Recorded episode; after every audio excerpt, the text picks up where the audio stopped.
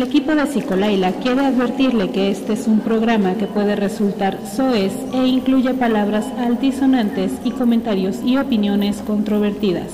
Si usted no entiende estas palabras, por favor absténgase de escuchar este podcast. Hola chicos, bienvenidos una vez más a esta bonita sección en donde hablo sola. No me echen la culpa a mí, échensela a Saúl, no nos hemos podido ver para poder grabar y lo que ya teníamos grabado y que íbamos a subir, eh, pues lo está editando. Si escuchan de fondo música prehispánica, no es que ya me puse hippie, me encantaría, pero todavía no, sino que afuera hay un señor tocando. Todo se escucha en mi ventana. Eh, y bueno chicos, pues ya, sin más, bienvenidos. Vamos a estar hablando acerca de los millennials. Vamos a dar definición rapidísima de quién es el millennial, de qué se trata esto de, de ser dueños de nada o por qué se nos define así, sobre todo en países ya desarrollados. Pero bueno, es un fenómeno que nos alcanza a todos. Y antes de que se acabe la música de fondo del señor que está tocando música prehispánica, yo los dejo muchachos. Empezamos. Antes de comenzar chicos, recuerden por favor suscribirse a todas nuestras redes. Estamos en Twitter, estamos en Facebook, estamos en Instagram y ya estamos en YouTube. Entonces ahí es más fácil eh, poder interactuar con nosotros, comentarnos, darnos sus opiniones si están ahorita escuchando esto en YouTube, bueno, por favor entonces denle like, comenten y suscríbanse y todas esas cosas que tienen que hacer ahí en YouTube o no las hagan, pero por favor interactúen con nosotros. Gracias.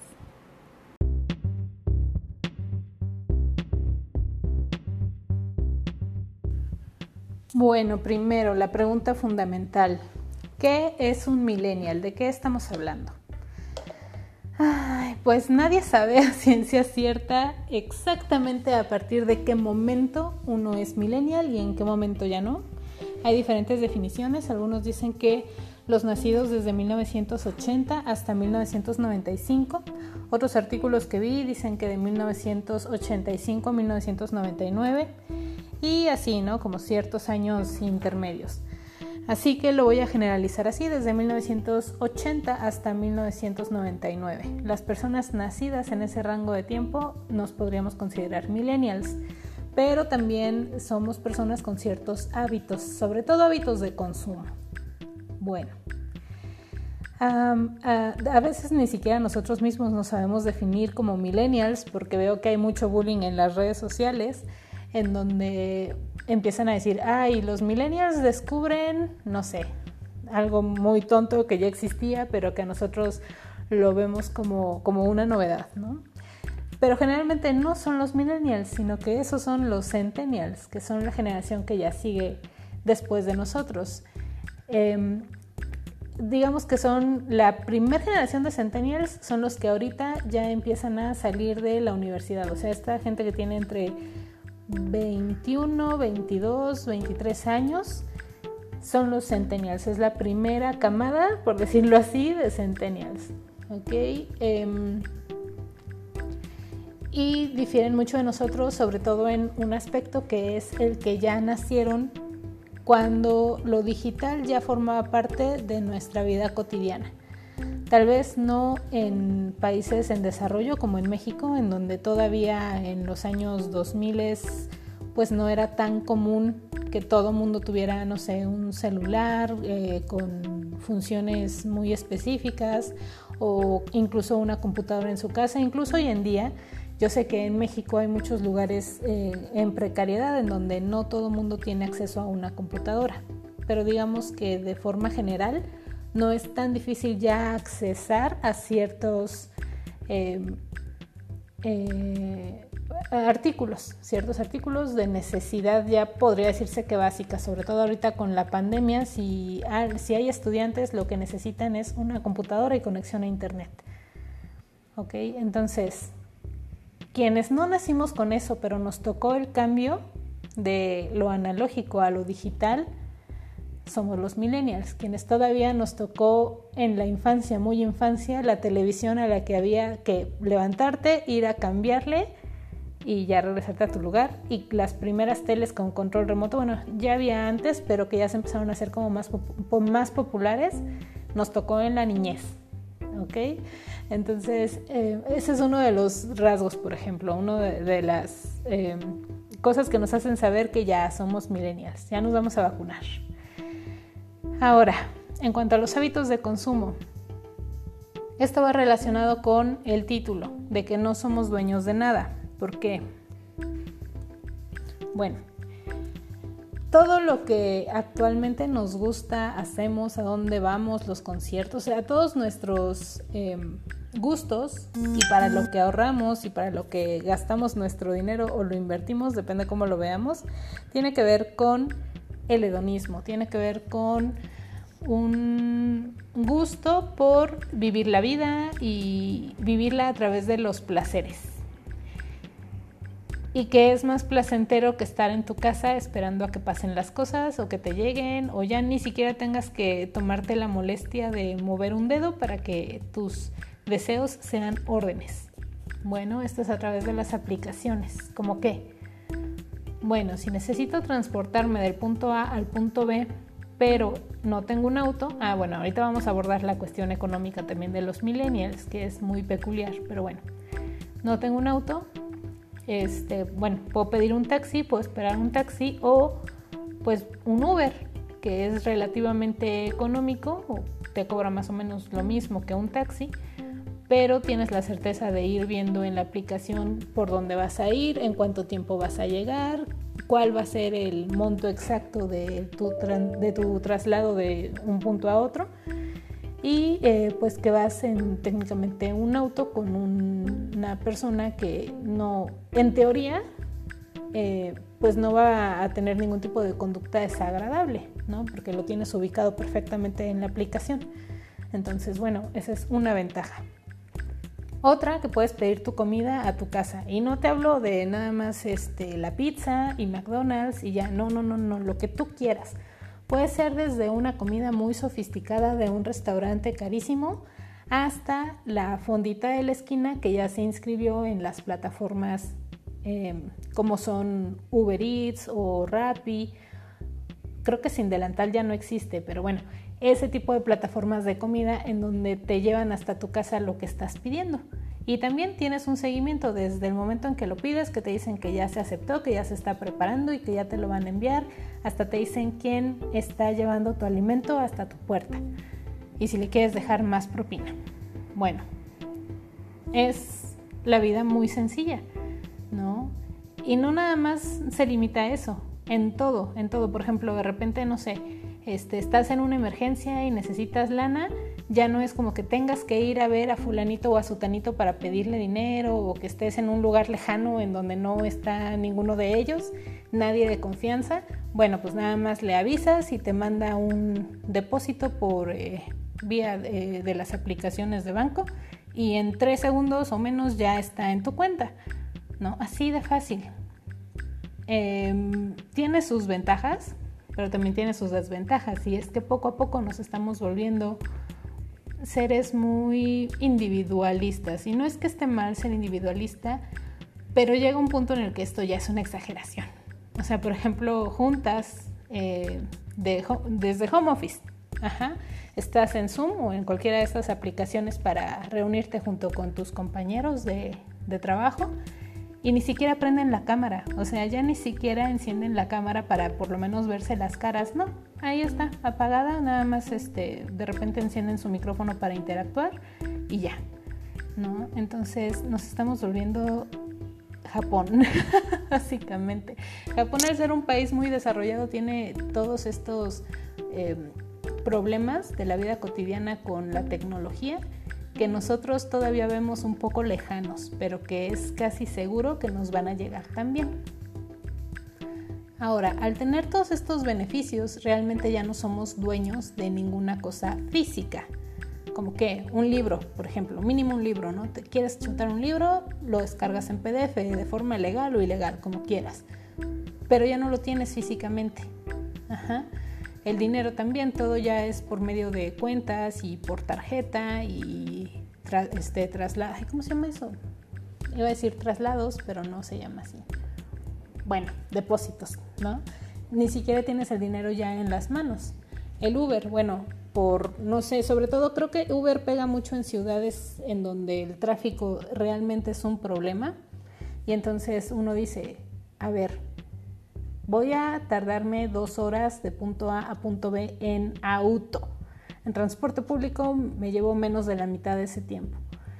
Este, o también la cuestión hasta un poco ecológica o, de consideración hacia otros, ¿no? Que dices, bueno, si, si vivo sola, ¿por qué voy a tener un auto grande como para cuatro personas o una camioneta que ocupa mucho espacio en el tráfico si nada más soy una persona, ¿no? Entonces dices, o me compro uno de esos coches que nada más son pues de, dos, o pues me la vivo en transporte público y en aplicaciones, ¿no? Entonces, eso también, que ya el estilo de vida también se ve modificado por eh, las aplicaciones. O sea, si ya tienes la posibilidad o la facilidad de poder llegar a cualquier punto del que tú quieras sin limitarte por la cuestión del transporte, bueno, pues entonces no te hace falta un auto, Este, y ya no lo tienes que comprar, ya no tienes auto. Y ya usas hasta el que tú quieras, porque hasta la aplicación te da chance de elegir si quieres uno más, eh, no sé, sencillo o uno ya que se vea un poquito más de lujo. Eh, y bueno, un sinfín de, de situaciones que nos permiten tener cierto estilo de vida sin tener que pagar el alto costo de ese estilo de vida. Insisto, voy a hablar un poquito más acerca de tal vez el millennial promedio global, ¿no? No tanto el millennial mexicano. Sí, eh, digamos que lo puede abarcar, sobre todo cuando viven en ciudades. Pero México todavía es un lugar, un país bien chido que tiene como mucho a la, a la ay, no puedo pronunciar ruralidad, eso. Entonces todavía hay cosas que no aplican, ¿no? Por ejemplo, esto del del tráfico, pues yo cuando estoy en Pachuca el tráfico realmente dura 10, 15 minutos, no más. ¿no? Acá en Ciudad de México de repente sí es una exageración. Es imposible vivir en esta ciudad a veces en hora pico. Eh, otras cosas, pues por ejemplo el Uber. El Uber en Pachuca todavía no llega. Cuando estoy grabando esto todavía no hay Uber en Pachuca. ¿Por qué? Porque pues tal vez no es una necesidad tan importante. Los taxis pues todavía no son tan careros ni tan manchados, las distancias no son tan grandes eh, y pues el transporte público es relativamente funcional, excepto por el Tusobús. Pero bueno, ya, no más digo. pero pues en general los millennials, a pesar de que tal vez no vivimos en grandes ciudades, sí nos gustan como ciertos estilos de vida que vemos y copiamos de sobre todo redes sociales. Entonces, un ejemplo es irte a pasear hay quienes van cada ocho días a un pueblito mágico, ¿no? Hay quienes, no sé, cada 15 días salen de paseo, quienes cada mes, o quienes, no sé, ahorran seis, siete meses, un año y se van al extranjero. Pero creo que es una época en la que se ha facilitado bastante esto, no solo porque ya cada vez más gente le gusta viajar y lo, hacen, eh, bueno, por la razón que sea, pero viajan pero también porque se ha facilitado gracias a estas plataformas. Hay bastantes promociones y cosas que salen incluso en Facebook de diferentes agencias de viajes e incluso hay algunas que son, como les decía, cada ocho días, cada ocho días tienen una salida, por ejemplo aquí en Ciudad de México, ¿no? Se ven en un punto y o puede durar el fin de semana o en un solo día, desde las 6 de la mañana hasta las 11 de la noche y se fueron a un pueblo aquí a los alrededores a conocer, este, y pues no te cobran caro, te cobran, no sé, 500, 700 pesos, 800 por la experiencia de todo el día, ¿no? Entonces ya es mucho más fácil adquirir esos, em, pues esos viajes, poder salir de aquí para allá sin necesidad de realmente gastar todo tu tiempo en hacer una planificación y ver los gastos que vas a hacer y si te vas a ir en tu coche o si te vas a ir en algún transporte. No, ya todo es mucho más fácil y más rápido. Y también dentro de esto está el famosísimo Airbnb, que me parece una muy buena plataforma. Obvio que siempre hay quien presume el Airbnb más caro, ¿no? De unos super lugares así lujosísimos, padrísimos que te los rentan el fin de semana, pero pues que te salen un dineral. Pero también hay unos muy económicos en donde llegas tal vez a una casa pequeña o sencilla, pero pues pueden estar ahí cuatro o seis personas y todo el fin de semana te va a salir en, ¿qué te gusta? 1500, 2000 pesos y ya no gastaste el dineral que gastarías yendo a hoteles, ¿no? Entonces tienes acceso a pasear, a conocer lugares, a a vivir la experiencia del viajero ya sin necesidad de gastar tanto dinero. ¿Y por qué me enfoco tanto en el gasto y el gasto y el gasto? Bueno, hay millennials a los que les está yendo muy bien, pero la verdad es que siendo honestos, a la mayoría de los millennials no les está yendo tan chido. Y es importante que hagamos énfasis en esa situación. ¿Por qué? Ah, tuvimos dos crisis económicas fuertes desde que empezamos hasta yo creo que terminemos, pero bueno. La primera fue en 2008, que fue justo cuando los primeros millennials, las primeras generaciones millennials, iban saliendo, ¿sabes? Em, apenas eran sus primeros empleos o llevaban muy poquitos años trabajando, teniendo experiencia laboral y llega la crisis de 2008 que después se vio también un poquito afectada por la pandemia de 2009, no fue tan grave como la que estamos viviendo ahora, pero sin duda también no ayudó a que el millennial empezara con pie de derecho, sumado a que somos una, em, generación que estamos muy preparados, o sea, mucha gente termina la universidad, pero lamentablemente los trabajos ya no están tan bien remunerados. ¿Por qué? Porque tengo pocas plazas y hay mucha gente pidiendo estar en esta plaza. Entonces puedo pagarles lo que quiera, al fin que si uno no quiere, va a venir otro atrás que con tal de trabajar va a aceptar mis condiciones laborales deficientes y mi sueldo todo pedorro. Entonces, lamentablemente eso se ha extendido y ahorita ya alguien con licenciatura difícilmente gana bien, ¿no? Podemos ganar ahí que medio nos alcance, medio sobrevivimos, medio ahí le vamos. Pocos son los que realmente alcanzan a ganar muy bien, ¿no? La segunda crisis es ahorita, precisamente donde quienes ya iban avanzando un poquito más, quienes ya iban ganando bien o quienes ya eran dueños de su propio negocio o ya estaban en los puestos altos, los primeros millennials que ya son este, pues la, punta de lanza de los millennials que ya estaban alcanzando puestos importantes como CEOs o como gerentes generales, dueños, no sé. Precisamente llega esto y mucha gente pierde su empleo sin importar que seas el de hasta arriba, el del medio, el de abajo, no importa, mucha gente perdió su trabajo. Entonces, pues toca también recuperarse de ese golpe económico.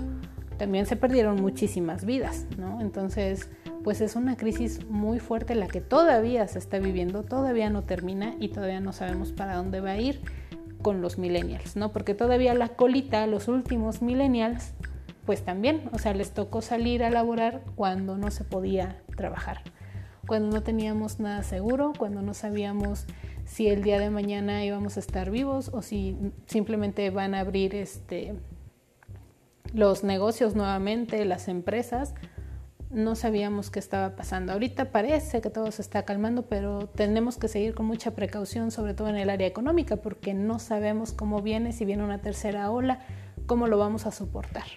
¿Y quiénes estamos ahorita siendo la población económicamente activa? Pues los millennials somos los que estamos generando dinero en el país, prácticamente. Que somos pues los que van desde los 24, 25 años hasta los, ¿qué te gusta? 30 y 40, incluso 40 años. Entonces, pues por eso es que también económicamente tenemos que ser muy cuidadosos y ya nos la pensamos para invertir en ciertas cosas o para gastar en ciertas cosas, porque no todo es una inversión. Por ejemplo, el auto y la casa no necesariamente son una inversión, eso ya son temas más de economía, pero sí me gustaría poner el punto sobre la I y decir, a ver, vas a gastar más o menos una casita de Infonavit, así más o menos, ¿no? ¿Qué te gusta? Un millón de pesos. Vas a invertir, bueno, vas a gastar, vas a pagar un millón de pesos por esa casa a lo largo de no sé cuántos años, ¿no? Em, ¿Realmente es una inversión? porque ese millón de pesos tal vez lo podrías realmente invertir en otra área y pagar renta. Podría ser, ¿no? O sea, no les digo que lo hagan, pero tal vez, tal vez, tal vez no es la mejor opción. ¿Por qué? Porque al final se convierte en un pasivo. Tú de esa casa no vas a sacar nada a menos que la rentes. Si compras una casa para después rentarla, bueno, tal vez ahí sí te genere dinero y sí sea un activo. Pero si va a ser una casa para que tú vivas, checa qué tanto realmente te conviene o si puedes estar pagando rentas. Claro que si tu renta es altísima, pues sí te conviene más comprar una casa. Pero siempre tiene que ir en función de cuánto estás ganando y cómo estás invirtiendo el resto de tu dinero, si estás ahorrando, si te alcanza realmente el dinero para esas cosas o si tienes otras prioridades. Entonces el millennial se da cuenta de esto y en muchos, sobre todo en países desarrollados, está pasando este fenómeno de que ya los millennials no compran casas, prefieren pagar rentas. Ya no compran autos, prefieren las aplicaciones. Ya no son dueños de nada, prefieren ir pagando ahí algunas rentas porque también viene otro fenómeno que se va a incrementar con los años y que pronto, muy pronto vamos a empezar a ver más, que es el que le llaman el, nómada digital. ¿Qué es esto? Pues ahorita, sobre todo con la pandemia, nos dimos cuenta que muchos trabajos no son necesarios presentarte o estar de forma presencial en una oficina. Muchos sí, lo siguen siendo, pero muchos, sobre todo los trabajos Godín, se pueden realizar a distancia. Entonces, esos Godines se dan cuenta de que ya no están atados a un lugar, no tienen casa, no tienen familia, porque también ya somos una generación que nos la pensamos mucho para casarnos o tener hijos.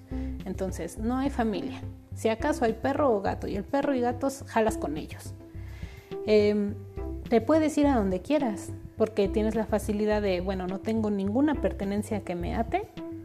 Fácil me voy del punto A al punto B a buscar una mejor oportunidad de vida, un mejor estilo de vida, tener, em, pues realizar sueños, ¿no? Y tener lo que quieres de forma más rápida y más fácil. Insisto, somos hedonistas. No sé si fácil, porque no creo que sea sencillo ser nómada digital, pero tú ya te llevas tu computadora y a donde quiera vas a tener la suficiente conexión para poder realizar tu trabajo y estar en tiempo y forma cuando te lo pidan tus jefes, tus compañeros, te conectas y ya está tu trabajo. Lo haces desde casa o desde la playa, desde donde tú quieras y va, ¿no? Ese es otro fenómeno que está ya está empezando a ocurrir, insisto, sobre todo en países desarrollados, pero también en México ya lo empezamos a ver, hay muchos influencers que ya manejan ese estilo de vida. Ahora viene la otra parte. No todos los millennials están así de chidos, ¿no? O sea, realmente hay a quienes les ha pegado mucho esta cuestión de las crisis económicas, el no poder encontrar un trabajo bien pagado, sobre todo en México que tanto los horarios como las condiciones y el salario, todo en, en el trabajo son bastante deficientes o no son tan buenos. Bueno, ahí qué pasa pues que muchos para poder solventar el estilo de vida que sueñan, porque pues realmente a veces es un estilo de vida más impuesto que por gusto, como que se nos dice, ¿no? ¿Qué es lo que tenemos que ir haciendo? Y lo vemos tanto en los medios y en las redes que al final nos creemos que realmente necesitamos ese estilo de vida. Bueno, para lograrlo, tienen que abaratar en otras cosas. Entonces, ¿qué es fácil?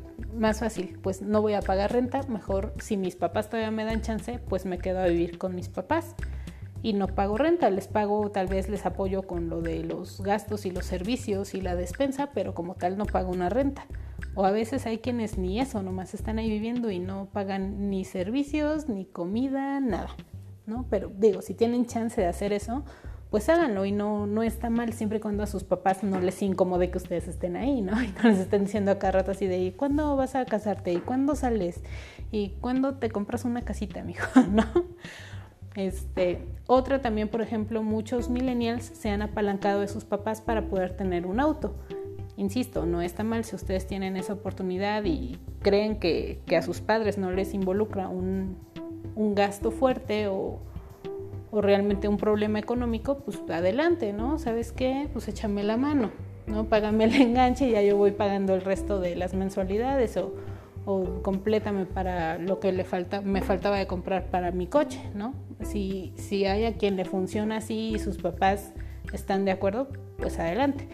pero sí es un fenómeno curioso que no son totalmente dueños de sus pertenencias, incluso así, incluso no tienen, no pagan renta, no están viviendo en un departamento o en una casa aparte, no son dueños de esa casa, pero ni siquiera son dueños de su libertad porque están en la casa de sus padres. No son dueños de su auto, aunque ya sea un auto propio, pero no es 100% de ellos, sino que están apalancados por sus papás mucha gente que pone también su negocio en donde su principal inversión se las dieron sus padres. Entonces, eso está pasando mucho con los millennials, por eso es que se dice que no somos dueños de nada, porque realmente son pocos los que pagan totalmente sus pertenencias o que todavía están dispuestos a tener pertenencias. Y los que están dispuestos y pagan por ellas, pues realmente son pocos y tal vez económicamente no están tan sólidos como otros y que también, o sea, no somos ni siquiera dueños de nuestra economía porque, o sea, seamos realistas, ¿no? En México la precariedad laboral es lo de hoy.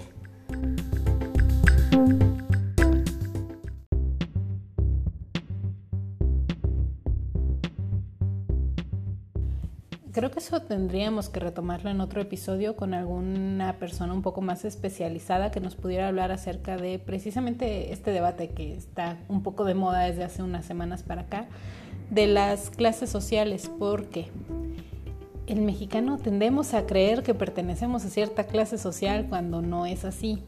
Entonces a veces cuando hablo de bien remunerado, es algo muy subjetivo. Para algunos les va a parecer que están bien remunerados y en realidad tal vez no lo están tanto.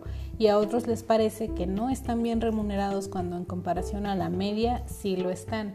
Entonces, podríamos decir que es subjetivo, pero el punto es que a uno como millennial le tendría que alcanzar para vivir, vivir bien, ¿no? O sea, que no te estés tronando los dedos cada quincena para ver cómo le vas a hacer para comer, ¿no? O sea, mínimo que tengas para comer, para pagar, o bueno, que tengas donde vivir, que tengas como ciertas cosas ya aseguradas, ¿sabes? Que son, insisto, comida, vivienda, vestido y pues transporte para poder ir a trabajar y eso, que tengas un trabajo que te remunere.